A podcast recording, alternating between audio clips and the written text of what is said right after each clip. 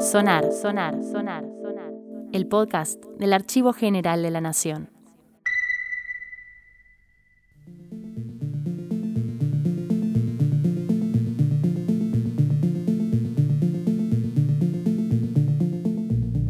Bienvenidos al tercer episodio de Sonar. Mi nombre es Paula Leira, trabajo en el Departamento de Cine, Audio y Video del Archivo General de la Nación. Este episodio se centra en Manuel Galvez, reconocido novelista, ensayista, periodista, historiador y biógrafo argentino, comúnmente asociado a la literatura realista tradicional. Galvez nació en Paraná, Entre Ríos, el 18 de julio de 1882 y se mudó a Buenos Aires para estudiar abogacía, profesión que nunca ejerció. Desde muy joven dedicó su vida profesional a la literatura y al periodismo, publicando su primer artículo a los 18 años en el periódico La Nueva Época de Santa Fe. Junto a Ricardo Olivera fundó la revista Ideas y también colaboró en el diario La Nación.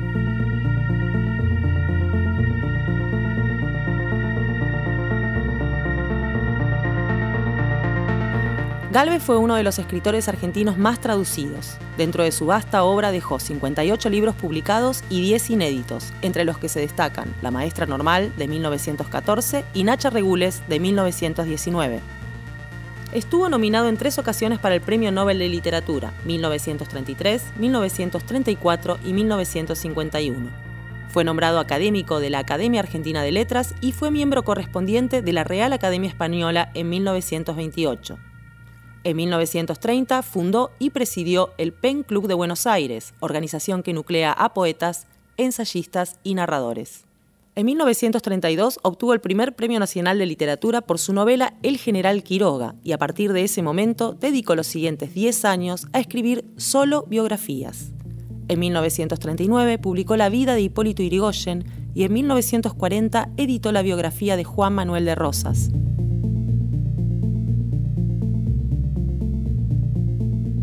Los audios que vamos a escuchar a continuación son fragmentos de biografías escritas por Galvez y leídas por él mismo. Ahora voy a leer unas páginas de mi reciente libro Recuerdos de la vida literaria, cuyo segundo tomo se titula En el mundo de los seres ficticios. En el capítulo titulado eh, Literatura y Política, hablo de algunos políticos que tuvieron alguna relación con mi literatura, sea porque yo escribí sobre ellos o porque ellos dijeron algo de mí. He aquí las páginas referentes a Sánchez Orondo. Matías Sánchez Orondo fue el más importante después de Ramón Cáncano entre los últimos políticos conservadores. Si bien como ministro de Uriburu fracasó tal vez por causa que le eran ajenas, ha sido el primer parlamentario de su tiempo. Nadie como él entre nosotros ha hablado en público con tanta gracia, elegancia y buen, y buen gusto. En sus ataques a Irigoyen fue formidable. A los pobrecitos diputados radicales los hundía con sus mordacidades y réplicas sin respuesta. Llegó con Irigoyen a ser cruel, en aquellos discursos en que pedía el juicio político. Irigoyen no le contestó, confiando sin duda en el tiempo, en que el tiempo le vengaría. Treinta años después, el Congreso, por unanimidad, le votó homenajes que solo se otorgan a los próceres. Lo traté bastante en el Club del Progreso en los comienzos del siglo cuando esa institución era todavía un lugar distinguido. Sánchez Orondo tenía mucha amistad con Juan Pablo Echagüe, acaso por ser ambos de origen sanjuanino y con Ricardo Olivera. De ahí que conversara con él casi todas las tardes en la pequeña tertulia de la biblioteca del club. También lo encontré por esos años en tal cual ocasión en casas de los Bunges, era amigo de Roberto y de Octavio. Delfina habla de él en su diario inédito. Lo juzga simpática inteligencia y observa su manera penetrante de mirar. Tenía afición por la quiromancia y una vez Notando mi apasionado y visible interés por Delfina, le digo a ella en mi presencia, al examinar su mano, que no se casaría. Esto y el haber leído en mi mano que yo tendría a los 60 años una enfermedad muy grave en la cabeza, me tuvieron la noche entera y aún varias noches sin pegar los ojos. Fue siempre, hasta días antes de su muerte, elegante en el vestir como en el hablar, fisonomía simpática, abierta, era franco, le caracterizaban unos grandes anteojos redondos y una nariz ligeramente ganchuda pero bien proporcionada. Carlos Octavio, cuando de él hablaba, solía decir el médico. Ignoro si era un apodo corriente o solo cosa de Octavio. En la década del 30 al 40 dio algunos pasos hacia el nacionalismo, sin llegar, por cierto, a ser nacionalista. No creo que le interesara mucho la justicia social, dogma de nuestra ideología. Tal vez el nacionalismo le gustaba por aquello del culto del orden, pero los nacionalistas, según era de esperar, jamás quisieron ver en Sánchez Orondo a un correligionario juzgáronle acaso con alguna inexactitud conservador irremediable. No obstante, un político de la oligarquía me preguntó, ya en plena época de Perón, si los nacionalistas estaban acaudillados por Sánchez Orondo. El 7 de noviembre, de septiembre de 1930, día siguiente a la revolución de Uriburu, ya nombrado Sánchez Orondo ministro del Interior, iba yo a la casa de gobierno para felicitar al presidente cuando lo vi a dos pasos. Acerquéme para darle mi enhorabuena y seguimos el mismo camino, aunque separado por un par de metros hasta la entrada del edificio. Él iba con dos o tres personas, vestía de chaqué y llevaba en la mano la galera de felpa y los guantes blancos pero el soldado de guardia, que no había puesto inconveniente en que yo franqueara el umbral, llevaría tal vez alguna autorización, no quiso dejar pasar al ministro del Interior. Me pareció que la actitud del soldado le tenía algo cohibido a Sánchez Orondo, acaso al ver cómo su popularidad, que debía suponer muy grande, estaba lejos de serlo. Pero le dice el soldado, no conoce al ministro del Interior. El soldado entonces le permitió pasar. He aquí como yo, modesto ciudadano, hice entrar al ministro en la casa de gobierno. Y enseguida al despedirme de él le dije, si no es por mí, usted no entra.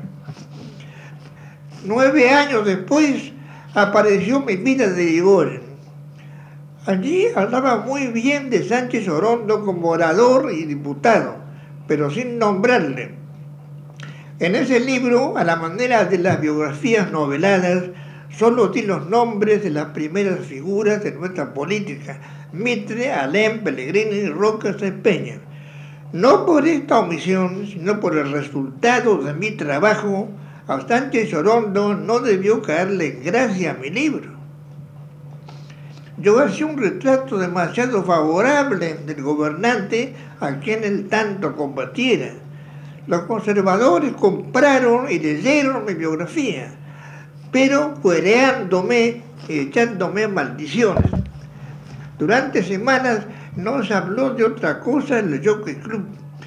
Una de las librerías que vendió un mayor número de ejemplares fue una que estaba enfrente al Jockey. El Jockey eh, frente. El, el jockey era nido de conservadores y radicales anti-irigoyenistas. Yo, que antes iba todas las tardes a la biblioteca, dejé de ir por unos días para evitarme incidentes. Una vez, según me contó alguien que había estado presente, se hablaba de mi libro delante de Sánchez Orondo. Me criticaban que yo no diese al pie de cada página o al final las fuentes.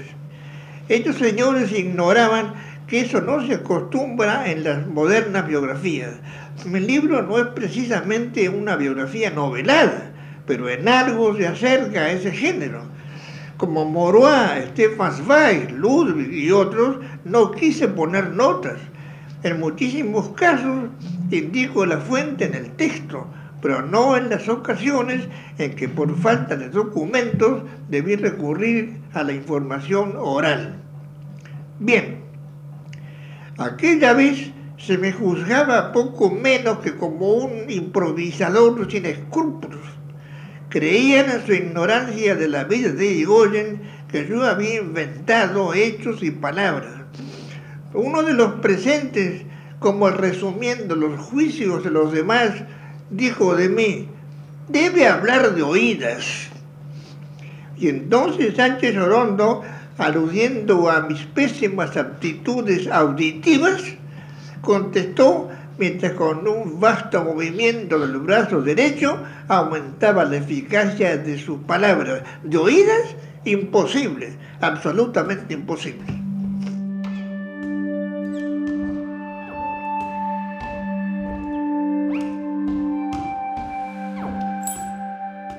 Esta pieza, perteneciente al Fondo Acervo Gráfico Audiovisual y Sonoro, fue grabada el 6 de mayo de 1962, seis meses antes de su fallecimiento.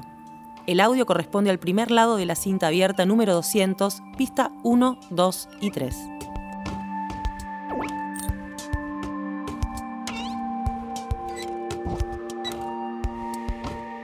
Quienes quieran conocer más sobre el acervo sonoro del Archivo General de la Nación, los y las invitamos a visitar la nueva plataforma que se lanzó con motivo del Bicentenario, agnbicentenario.mininterior.gov.ar. Muchas gracias y nos vemos la próxima semana.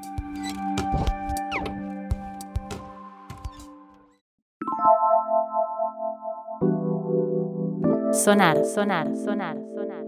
El podcast del Archivo General de la Nación.